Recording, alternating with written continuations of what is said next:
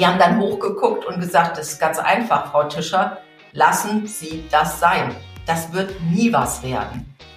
Egal, was die mir an den Kopf werfen, was wir alles falsch machen und was wir anders machen müssen, ich bin bereit, wir setzen das um. Wenn man sich selbstständig macht, braucht man ja für die Bank, für die IHK und so weiter einen Businessplan. Und der war im Nachhinein für die Tonne. Also jetzt aufgeben, das ist keine Option. Ein Buch schreiben, in einem fremden Land ein Unternehmen gründen, den ersten Mitarbeiter einstellen. Experten können euch dazu meistens nur die Theorie näher bringen. In unserem Podcast interviewen wir Selbstständige mit Praxiserfahrung. Sie erzählen von ihren Herausforderungen mit allen Höhen und Tiefen.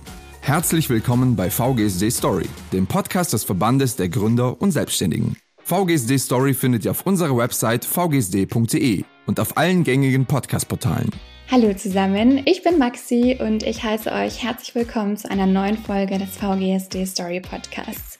Ich habe es mir gerade an dem Ort gemütlich gemacht, wo wir hier im Büro immer den Podcast aufzeichnen. Und zwar ist das äh, unser Wohnzimmer, beziehungsweise unser Vorstand Andreas Lutz würde sagen, äh, die Abstellkammer des VGSD-Büros in München.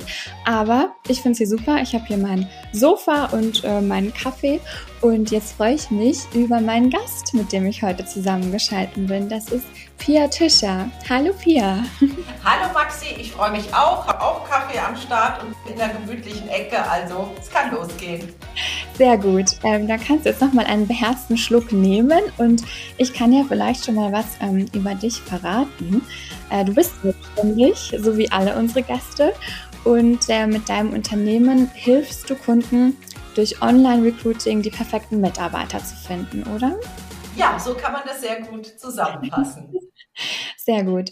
Ähm, ja, so viel zu deiner Selbstständigkeit. Darauf kommen wir gleich auch nochmal in aller Ausführlichkeit zu sprechen.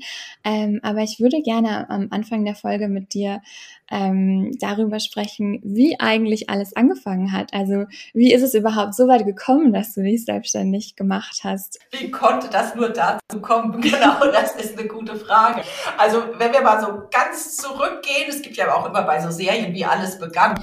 Ähm, ich habe im Jahr oder bis zum Jahr 1999 bei einer Bank in Frankfurt gearbeitet, einer Bank, die in Konzernstrukturen eingebunden war, war dort schon in der Führungsebene, habe das Ganze aber als ja demotivierend, frustrierend, krankmachend, das hört sich jetzt sehr negativ an, aber so war es auch wirklich. Also ich hatte so das Gefühl, was, also das ist Stillstand, hier kann ich nicht bleiben. So Dinge wie, man hatte eine gute Idee, dann wurde das drei Etagen nach oben gebracht und bis die Idee zurückkam, hat man entweder die eigene Idee nicht wiedererkannt oder der Zeitpunkt, wo die Idee Sinn gemacht hätte, war schon zweimal um die Ecke. Mhm. Und dann habe ich mir gesagt, das kann es nicht gewesen sein. Es war dann das Jahr 2000, das war ja für viele so Aufbruchstimmung und jetzt beginnt eben ein neues Jahrtausend und mein, ich bin 30 geworden und damals habe ich gedacht, also wenn du noch mal was machen willst, dann jetzt. Also,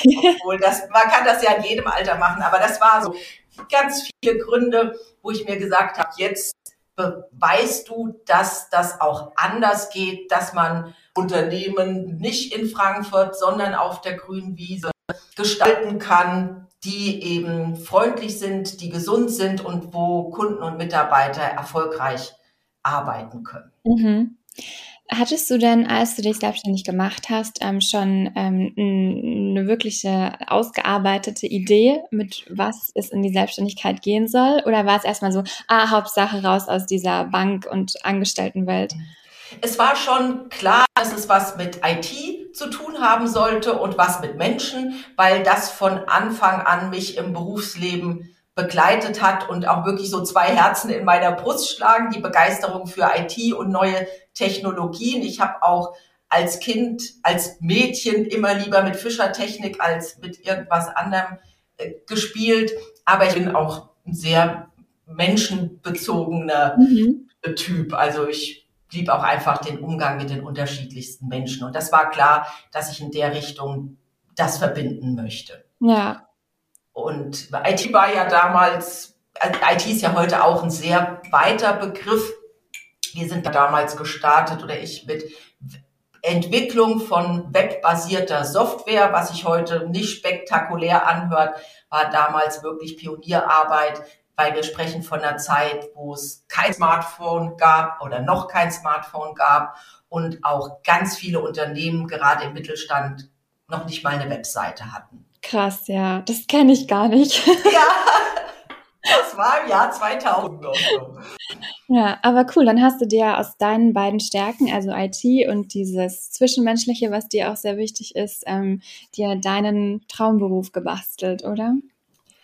Ja, der sich, meine Traumfirma, die sich dann aber in den ersten Jahren gar nicht so als Traumfirma entpuppte, weil das sehe ich auch heute bei vielen Unternehmen.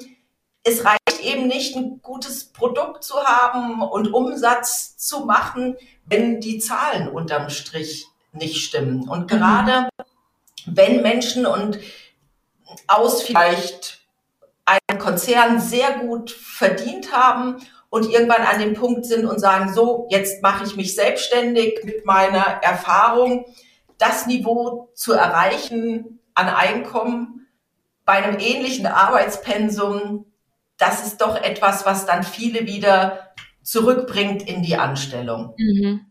Ja. Wie war das bei dir? Mhm. Also wir haben, ich habe 2000 gegründet und es ja, ging so vor sich hin wir haben auch super Projekte gehabt, zufriedene Kunden. Aber im Jahr 2006 waren wir an einem Punkt, mein Sohn ist damals zwei Jahre alt geworden und ich wollte zum Bankautomat gehen, für die Geburtstagsfeier Geld holen, um Geschenke und so zu kaufen. Und ja, dann hat der Bankautomat kein Geld ausgespuckt, aber die Karte einbehalten. Und das ist so ein Moment, wo man sagt, okay, jetzt geht's nicht weiter, wir brauchen Hilfe von außen. Und damals war mein Mann auch schon, mit dem ich jetzt das Unternehmen gemeinsam führe, im Unternehmen. Und wenn du kein Geld hast, kannst du dir natürlich auch keinen Unternehmensberater leisten. Und dann sind wir auf, ähm, die hießen Wirtschaftssenioren. Das waren pensionierte Führungskräfte aus Konzernen, die angeboten haben für mhm. so ein Ehrenamtsolus sich das anzugucken. Die kamen zu uns in unser, ich sage immer Souterrain-Büro, mein Mann sagt Kellerloch. Also es war ein kleines äh, Büro, so in so einer Einliegerwohnung. Zu, haben sich zu uns gesetzt, an unsere gebrauchten IKEA-Möbel, haben sich die BWA, die betriebswirtschaftliche Auswertung, angesehen und ich bin sehr ungeduldig und ich habe so gefühlt eine halbe Stunde gewartet, vielleicht waren es auch fünf oder zehn Minuten und habe dann gesagt, ja, was ist denn jetzt, was machen wir? Weil ich war so an dem Punkt, egal was die mir an den Kopf werfen, was wir alles falsch machen und was wir anders machen müssen, ich bin bereit, wir setzen das um. Aber die haben dann hochgeguckt und gesagt, das ist ganz einfach, Frau Tischer, lassen Sie das sein. Das wird nie was werden. ja. Das ist eine Ansage. Das war eine Ansage, wo ich auch gedacht habe, okay, äh, also als erstes Erde tu dich auf und als zweites jetzt gilt es nur irgendwie Haltung zu bewahren und habe dann gesagt, ja, äh, okay, da kann man dann halt nichts machen. Äh, schicken Sie uns dann die Rechnung, weil ich die auch schnell wieder raus haben wollte. Mhm. Und dann kam wirklich noch eins obendrauf und der sagte, die Rechnung, wir haben Ihre Zahlen gesehen, wir hätten es gerne in Bar. Und es waren 50 Euro. Das ist wirklich so passiert und ich habe das doch so vor Augen, dass ich immer noch so ein Gefühl im Bauch kriege, wenn ich das erzähle. Das war 2006. 2007 kam dann die Wirtschaftskrise, was es nicht unbedingt besser mhm. gemacht hat. Wir haben dann aber jemanden kennengelernt, der selbst ein sehr erfolgreiches Softwareunternehmen hatte, mittlerweile hatte, weil er es verkauft hat, aber damals hatte. Und der hat ganz uneigennützig, ohne dass er Geld von uns wollte oder Gesellschaftsanteile, uns ganz viele Sachen erklärt, was Kalkulation, Produktgestaltung. Äh, da haben wir dann auch die Entscheidung getroffen, uns auf ein Produkt zu konzentrieren, zum Beispiel ein Preismodell zu haben. Und das hat uns wirklich zu dem gemacht, was wir heute sind. Also mittlerweile gehören wir ja zu den 12 Prozent der umsatzstärksten Unternehmen in Deutschland und die sind wirklich die Besonderheit, dass wir als Software as a Service Unternehmen, also als Software Unternehmen null Fremdkapital haben. Wir haben keine mhm. fremden Kapitalgeber, wir haben keinen Cent bei der Bank geborgt und wir machen wirklich alles eigenfinanziert aus den eigenen Mitteln, die wir erwirtschaften. Weil damals war es so, meine Eltern hatten für mich mit einem, also mein Existenzgründungsdarlehen habe ich selbst bedient, aber meine Eltern haben dafür gebürgt. Und ich wollte auf keinen Fall, deswegen war Aufgeben nie eine Option, da noch andere mit reinziehen. Okay. Mhm. Und das ist uns auch gelungen und seit, äh, ja, das hat dann eine Weile gedauert, alles abzubezahlen, aber seit 2010 sind wir wirklich frei von jeglichem Fremdkapital. Wow, okay, ja, starke Geschichte. Wenn du jetzt zurückblickst, also ähm, ich möchte nicht indiskret sein, aber es gab ja anscheinend dann schon eine finanzielle Schieflage bei euch im Unternehmen. Ja, ich denke, das ist deutlich geworden nach dem, was ich erzählt habe. Das war äh, sehr schief, so Titanic-like. aber ähm, weißt du im Na jetzt im Nachhinein, ähm, woran es lag? Also, hm. was du damals falsch ja. gemacht hast? Uh, ja, das sind mehrere Gründe. Zum einen, du hattest ganz am Anfang angesprochen, hast du denn einen Plan? Ja, ich hatte ursprünglich einen Businessplan, weil wenn man sich selbstständig macht, braucht man ja für die Bank, für die IHK und so weiter einen Businessplan. Und der war im Nachhinein für die Tonne.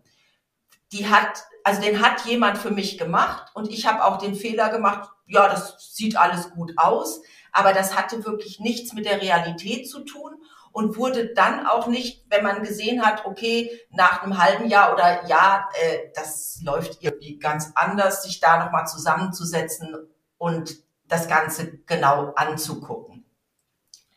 So Dinge wie Umsatzrendite, das war alles sehr nebulös. Dann haben wir den Fehler gemacht, zu viele verschiedene Dinge zu machen wir, im Prinzip war es immer Softwareentwicklung, aber ganz unterschiedliche Projekte, die wir zu Festpreisen angeboten haben und die nachher aus dem Ruder gelaufen sind. Mhm. Weil das ist zwar schön, wenn du sagst, ja, wir, das, diese Applikation kostet jetzt 5000 Euro, wenn du dann aber äh, 1000 Stunden investierst, dann legst du drauf. Ja. Und das war einfach ein Problem, dass wir Umsatz hatten, dass wir zufriedene Kunden hatten, dass aber null zur Kalkulation gepasst haben. Und es ist auch schwierig, wenn du ständig ganz unterschiedliche Projekte hast, wo auch unterschiedliche Disziplinen erfordert sind, da irgendwie gut Systeme im Unternehmen zu etablieren. Und da haben wir eben angefangen, nicht mehr diesen Bauchladen zu haben und gelernt, und das kann ich jedem nur mitgeben, auch mal Nein zu sagen. Da war ich mhm. immer ganz schlecht drin, gerade auch wenn du ja in Geldnot bist oder denkst, oh, wir brauchen Umsatz, dann sagt man schnell auch zu Dingen Ja, die so ein bisschen eher an der Peripherie sind von dem, was die Kernkompetenz ist oder das, was man schon gemacht mhm. hat. Und das ist ein Fehler. Also wirklich, das war ein ganz großes Learning, zu Dingen Nein zu sagen und auch die Zuversicht zu haben. Das ist auch heute eine unserer Werte, die Zuversicht, dass man sagt, wenn wir den Dingen treu bleiben, die wir uns vorgenommen haben, dann haben wir auch die Zuversicht, dass es gelingen wird und wir lassen uns dann nicht so schnell aus der Bahn werfen und springen auf Dinge drauf, die scheinbar lukrativ sind, aber hinten raus dann Probleme machen. Und ähm, wenn dir jemand sagt, äh, wirklich so ins Gesicht, äh, Frau Tischer, lassen Sie das lieber. Wie hast du es geschafft, dich trotzdem äh, am Laufen zu halten? War das hauptsächlich, weil du wusstest, deine Eltern häng, hängen da finanziell auch mit drin oder was war da so der Antreiber? Das war sicher ein Grund. Es war aber auch der Grund, hm, vielleicht so eine Art Trotzreaktion, dass man sagt, das werden wir ja noch sehen, ob das klappt oder nicht, weil ich habe mich tierisch geärgert, weil sie gar nicht verstanden haben, was wir machen. Und das mhm. ist heute oft noch ein Thema bei unserem Steuerberater, der hat sehr lange gebraucht, die Bank auch zu verstehen, was ist Software as a Service, dieses Mietmodell von Software, wie das Ganze funktioniert. Und webbasierte Software, was die Unterschiede sind. Also die hatten einfach auch keine Benchmark oder keine vergleichbaren Unternehmen. Mhm. Und ich habe auch im Nachhinein gedacht, du kommst aus dem Konzern und hast damals gesehen, dass es da Strukturen gibt, die einfach nicht funktionieren. Jetzt kommen Leute zu dir, die ihre ganze Berufserfahrung im Konzern gesammelt haben und dir dann sagen wollen, wie es funktioniert, die selber nie selbstständig waren, weil das waren auch Berater aus Führungspositionen oder angestellte Geschäftsführer. Das ist doch nochmal, also ich will das nicht schmälern, aber das sind einfach andere Kenntnisse, die an der Stelle nicht gepasst haben. Ja, ja, und wahrscheinlich auch ein ganz anderer Blickwinkel. Ja, und wir hatten natürlich auch schon sechs Jahre investiert. Und das ist so ein bisschen, du bist im Phantasialand und stehst schon eine Stunde an und dann kommst du um die Ecke und da steht ab hier noch eine halbe Stunde. Da stöhnst du mal kurz, aber du gehst nicht zurück, weil du hast schon eine ganze Stunde investiert. Und das war auch ein Grund zu sagen, nee, also jetzt aufgeben, das ist keine Option. Und wir haben dadurch gelernt, extrem sparsam zu sein, extrem effektiv zu sein, konsequent zu sein, sehr diszipliniert zu sein. Das sind alles Dinge, die heute auch zu unseren Werten gehören und die uns erstmal das Überleben gesichert haben und mhm. heute für unseren Erfolg stehen. Ja, sehr schön. Also 2006 war quasi dieser Tiefpunkt. Mhm. Ab wann ging es denn dann für dich wieder bergauf? Also ab wann hast du dich ein bisschen entspannen können wieder? Mhm. Also ich würde sagen, das war dann, nachdem auch alle Kredite bedient waren, 2010. 20, mhm. ja, 2010. Ja, okay. Und du hast ja jetzt auch mittlerweile ein ganzes Team aufgebaut ja. um dich herum. Und jetzt würde mich mal interessieren, du als Personalexpertin, äh, wie suchst du dir denn deine eigenen Mitarbeiter aus?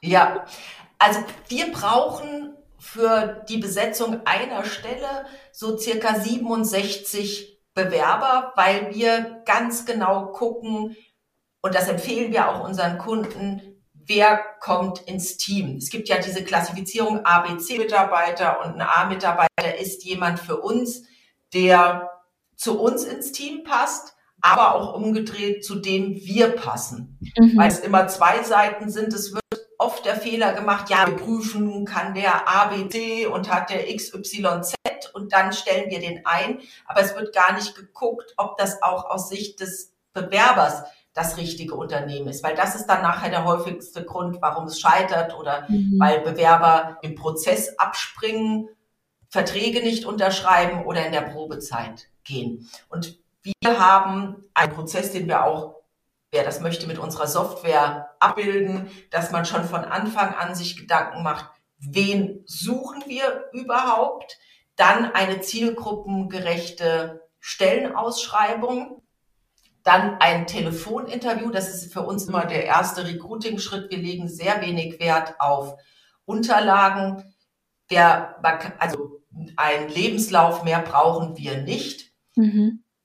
Nach dem Telefoninterview dauert nur 15 Minuten, läuft immer nach dem gleichen Schema ab, damit man auch vergleichen kann. Gibt es ein Vorstellungsgespräch, das kann schon mal drei Stunden dauern. Und dann ganz wichtig, ein Schnuppertag, mhm. der auch nicht so nach dem Modell ist, ja, setz dich mal zur Hannelore und guck mal, was die macht, mhm. sondern mit Aufgaben, auch eben um zu gucken, machen die demjenigen Spaß, kann er die bewältigen und ja, fühlt er sich da wohl. Und am Schnuppertag lernt auch das Team den potenziellen neuen Mitarbeiter, das neue Teammitglied kennen. Und das Team entscheidet bei uns immer mit und jeder mhm. hat Vetorecht.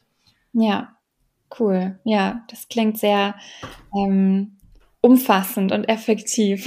ja, es ist aber auch eine ganz wichtige Entscheidung. Wir haben jetzt von den letzten Mitarbeitern, die wir eingestellt haben, sind Menschen, die sind haben aus einem Unternehmen gekündigt, in dem sie zehn Jahre waren. Und da mhm. habe ich auch eine Verantwortung, genau zu gucken, ob das in dem Moment, wo ich die Entscheidung treffe, von beiden Seiten wirklich ein hundertprozentiges Ja ist und nicht so, ah ja, ist kein anderer da, wir probieren es halt mal. Mhm. Ja, verstehe. Und du hast jetzt gerade Verantwortung schon ähm, gesagt. Es ist ja immer ein großer Schritt, sich auch ähm, Mitarbeiter dazu zu holen, weil man dann auch für sie Verantwortung ja. trägt.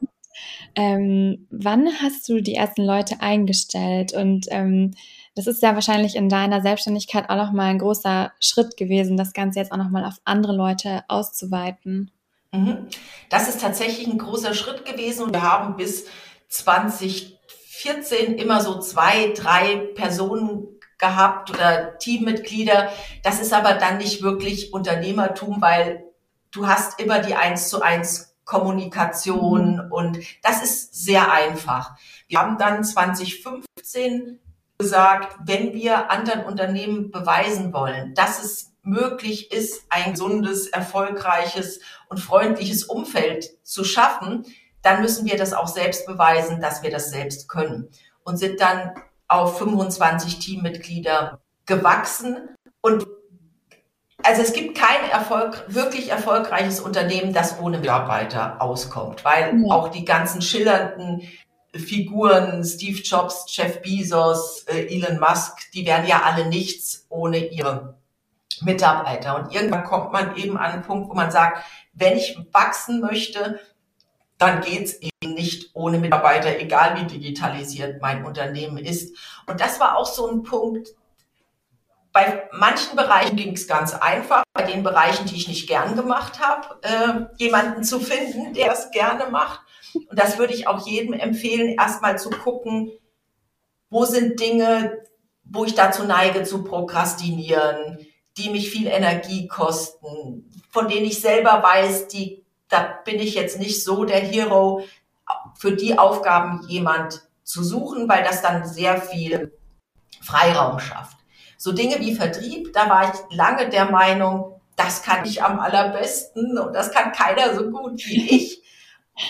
Mittlerweile weiß ich, dass das anders ist, aber das war auch dann eben ein Bereich, den man abgibt. Wir machen das immer so nach dem Blumenkohlprinzip. Wir stellen nicht immer nochmal die gleiche Position ein, sondern wir gucken, wenn auf einem Team zu viel Last ist, dass man dann sagt, genau diese Fragen stellt, was macht ihr nicht gerne, was kostet euch Energie, wo neigt ihr zu Aufschieberitis und dass wir für diese Aufgaben dann jemand suchen, weil es immer jemand gibt, der die Aufgaben gerne macht. Also es gibt jemand, der gerne Präsentationen macht, ist aber doof findet, nachher das Angebot zu schreiben. Es ja. gibt aber Leute, die sagen, oh nee, Menschen nicht, aber kalkulieren und Angebote schreiben, das mache ich gerne. Das nennen wir Blumenkohlprinzip und so wachsen wir auch weiter nach diesem mhm. Blumenkohlprinzip. Wie ein, wie ein Gemüse, wie ein Blumenkohl. Weil den kann man ja, du hast so eine große Rose und dann nimmt man eine einzelne Rose ab und die hat wieder ganz ja, viele kleine äh, Röschen. Ja, das, das Vergleich. ja. ja, cool. Jetzt hast du schon ein bisschen was über die Strukturen äh, in deinem Unternehmen erzählt und du hast vorhin, wenn ich das richtig verstanden habe, auch gemeint, dass ähm, dein Mann auch, ähm, also dass ihr quasi beruflich ähm, auch zusammenarbeitet, oder? Ja. Ja. Das ist ja oft so, dass ähm, Selbst Selbstständige haben ja oft irgendwie so wie so ein Familienunternehmen, wo dann manchmal ja sogar die Kinder mithelfen. Wie funktioniert das, wenn man äh, privat wie beruflich äh, zusammen ist? also mittlerweile seit fast 20 Jahren hervorragend. Ich kann es mir nicht anders vorstellen. Es gibt immer so zwei Lager, die sagen, um Gottes Willen, wenn ich mit meinem Partner arbeiten müsste, da wären wir schon längst geschieden. Für uns ist das, ähm, ja, das ist etwas, wo wir jetzt auch keine Grenze machen. Klar reden wir am Frühstückstisch darüber, haben im Urlaub die besten Ideen. Das gehört einfach zu unserem Leben dazu und auch mittlerweile unser Sohn, der jetzt 19 geworden ist und gerade Abi macht, der hat auch einen Minijob im Marketing und ist ja auch bei uns Mitglied. Okay. Also ja. den konnte das auch nicht abschrecken, dass wir zu Hause immer von der Firma sehen. Das ist gut. Sehr gut.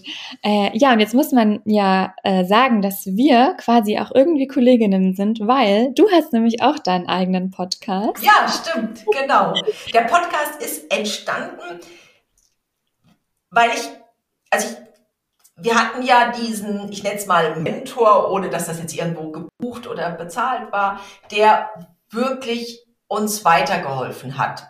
ohne dass er eine Gegenleistung wollte. Und ich habe mir gesagt, wenn ich mal an einem Punkt bin, wo ich verstanden habe, wie viele Dinge funktionieren, weil ich jahrelang immer das Gefühl habe, warum funktioniert das bei anderen und bei uns nicht? Da muss es irgendetwas geben, was ich einfach nicht weiß und keiner erzählt das. Mhm.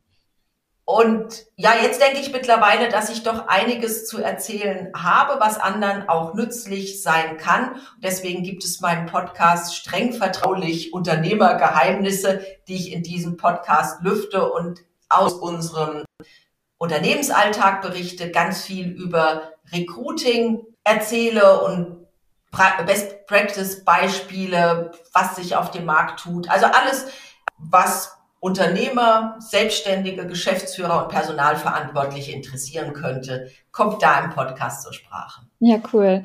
Den äh, Podcast von dir verlinken wir natürlich auch in den Show Notes dann unter dieser Folge. Klasse. Ähm, und was ist denn dein größtes Unternehmergeheimnis? Mein größtes Unternehmergeheimnis. Da hast du mich jetzt mit überrascht. Das größte Unternehmergeheimnis sind die richtigen Mitarbeiter finden, mhm. weil du alleine immer an deine Grenzen kommst und wenn du die richtigen Menschen im Team hast, dann funktioniert alles. Es gibt ja dieses Sprichwort, wenn du schnell gehen willst, geh alleine, wenn du weit gehen willst, nimm andere mit mhm. und also das ist glaube ich, der Erfolgsfaktor Nummer eins, die richtigen Menschen finden, mit denen man gemeinsam was bewegen kann. Ja, ja, das stimmt. Das ähm, sehe ich auch so. Und ich glaube, das muss man wahrscheinlich in der Selbstständigkeit auch erstmal lernen, dass man irgendwann dann auch Dinge abgibt. Weil ich kenne ja. das selbst, man macht einfach, also ich würde schon sagen, ich bin teamfähig, aber auf der anderen Seite ähm, bin ich auch jemand, der einfach sagt, ja, ich mache das schon, ich mache das schon. Also bevor ähm, ich es jemand gesagt habe, mache ich es. Genau, ich, also delegieren ist, muss man, glaube ich, auch erstmal lernen. ja, wir gehen sogar so weit, dass wir sagen, wir delegieren nicht, weil delegieren ist irgendwie so, ich will es nicht machen und ich gebe es jemand anders, der es machen mhm. soll. Wir sprechen immer davon, von Verantwortung übertragen, dass man die Verantwortung für die Aufgabe jemand anders überträgt und es dann auch seine Aufgabe ist und er nichts macht, was ich ihm rübergeschoben mhm. habe. Ich finde auch ein bisschen Mindset-Sache, aber deswegen arbeiten wir auch mit Areas of Responsibility, mit Verantwortlichkeiten. Also jeder hat seine Verantwortlichkeiten und das Wort delegieren versuchen wir zu vermeiden. Aber das ist einfach für uns hier ja. so eine Kultur. Interessant. Mhm. Ja, gibt's, wenn du jetzt ähm, auf die Jahre, seitdem du gegründet hast, zurückschaust, gibt's irgendwas, was du, was du bereust? Oder sagst du, nee, da bin ich eigentlich völlig fein mit? Ich bin niemand, der mit der Vergangenheit hadert, weil ich in dem Moment immer das nach bestem Wissen und Gewissen gemacht habe. Was ich besser gemacht hätte, nachher ist man natürlich im Rückspiegel immer schlauer, ja. wär, wäre mehr nachzufragen und ein Augenmerk auf die Dinge zu haben, wo ich damals so ein Gefühl hatte, äh, irgendwie verstehe ich es nicht so ganz, wird aber schon funktionieren, was dann nicht funktioniert hat. Also Beispiel BWA dass man sich wirklich mehr, wir sind heute sehr Kennzahlen getrieben und wir gucken uns jede Woche mit dem Team die Kennzahlen an, damit wir genau wissen, wo stehen wir, was können wir tun. Und das war damals überhaupt nicht so. Man hat so ins Blaue gearbeitet. Also sich wirklich mit den Zahlen beschäftigen. Unser Mentor hat dann damals gesagt, wenn ich schon pleite bin, dann will ich wenigstens der Erste sein, der es erfährt. Das war bei uns nicht so. Und deswegen sich wirklich auch mit den Zahlen zu beschäftigen, ist etwas, wenn man das früher gemacht hätte, wäre das vielleicht nicht so der ganz tiefe Tiefpunkt mhm. gewesen. Ja. Aber bereuen würde ich jetzt. Ja, es ist einfach Teil von deinem Weg jetzt. Ja, ne? ja. Und ich denke, wir wären nicht da, wo wir jetzt sind, wenn wir nicht an diesem Tiefpunkt mal mhm. gewesen wären. Aber andere können das natürlich vermeiden, indem sie früher da drauf gucken. Ja, ja. Hast du dich durch die Selbstständigkeit irgendwie persönlich auch verändert? Wird man irgendwie mit den Jahren gelassener, was manche Dinge angeht? Gelassener vielleicht in dem Sinne, wenn man früher gehört hat, ah, jemand baut auch eine Software, dann, dass man gedacht hat, oh Gott, oh Gott, unser Geschäftsmodell, da ist man heute entspannter aufgrund der Erfahrung, aufgrund des Alters, dass man sagt, okay, gucken wir mal, was kommt. Was, glaube ich, aber geblieben ist, ist so weiter vorangehen, die Neugier, neue Dinge zu machen und das Bewusstsein, dass man nie stehen bleibt. Ganz früher habe ich immer gedacht, okay, wenn wir das entwickelt haben oder an dem Punkt sind, dann ist mal gut, dann kann das so bleiben. Und das ist aber etwas, was ich über die Jahre gelernt habe, es bleibt nie so. Es ist permanent Entwicklung. Und gerade in der IT, es vergeht keine Woche, manchmal kein Tag, wo es etwas Neues gibt, auf das wir und unsere Mitarbeiter reagieren müssen, was natürlich auch, ja, persönlich immer Veränderungen mit sich bringt. Ja. Okay. Hast du vielleicht, um jetzt so langsam zum Ende zu kommen, unserer Aufnahme, ähm, hast du irgendwie eine, eine Sache oder ein Learning, das du auch anderen Selbstständigen mitgeben möchtest? Irgendwelche Tipps aus deiner eigenen Erfahrung? Du hast jetzt schon von einigen Aha-Momenten ja, erzählt, ja. auch die du hattest, aber äh, ja, wenn du jetzt so an Leute denkst, die auch vielleicht gerade überlegen, äh, sich selbstständig zu machen, Mhm. Also wenn sich jemand überlegt, selbstständig zu machen, dem würde ich auf jeden Fall empfehlen, den Austausch zu suchen mit anderen Unternehmern. Ja.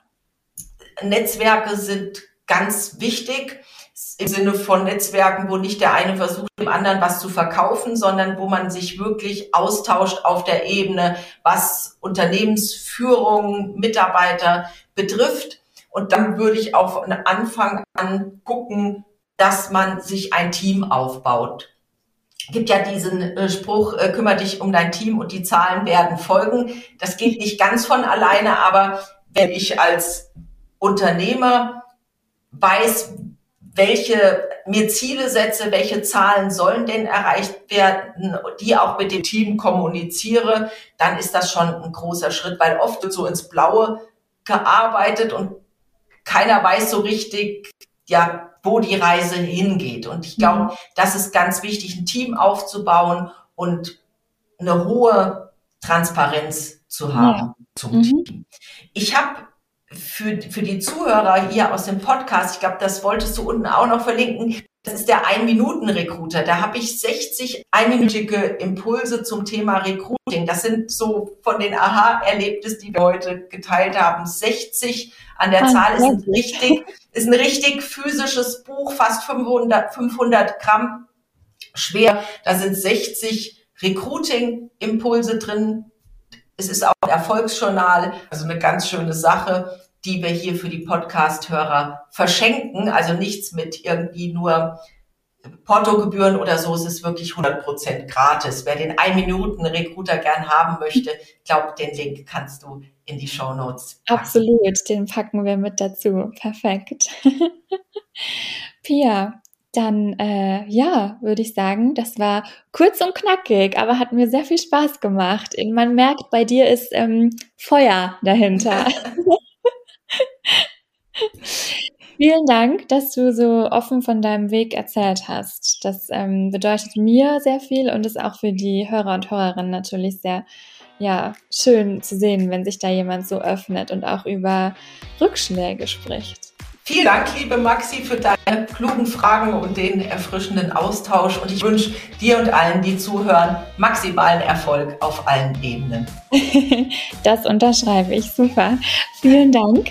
Danke und, auch. Äh, damit haben wir die äh, Folge im Kasten. Wenn ihr mehr vom VGSD Story Podcast hören möchtet, dann äh, klickt gerne auf die VGSD-Website.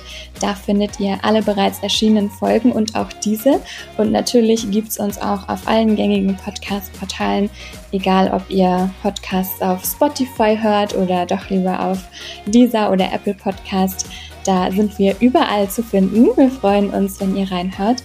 Und bis zum nächsten Mal wünsche ich euch eine gute Zeit und wir hören uns ganz bald wieder. VGSD Story findet ihr auf unserer Website vgsd.de und auf allen gängigen Podcast-Portalen.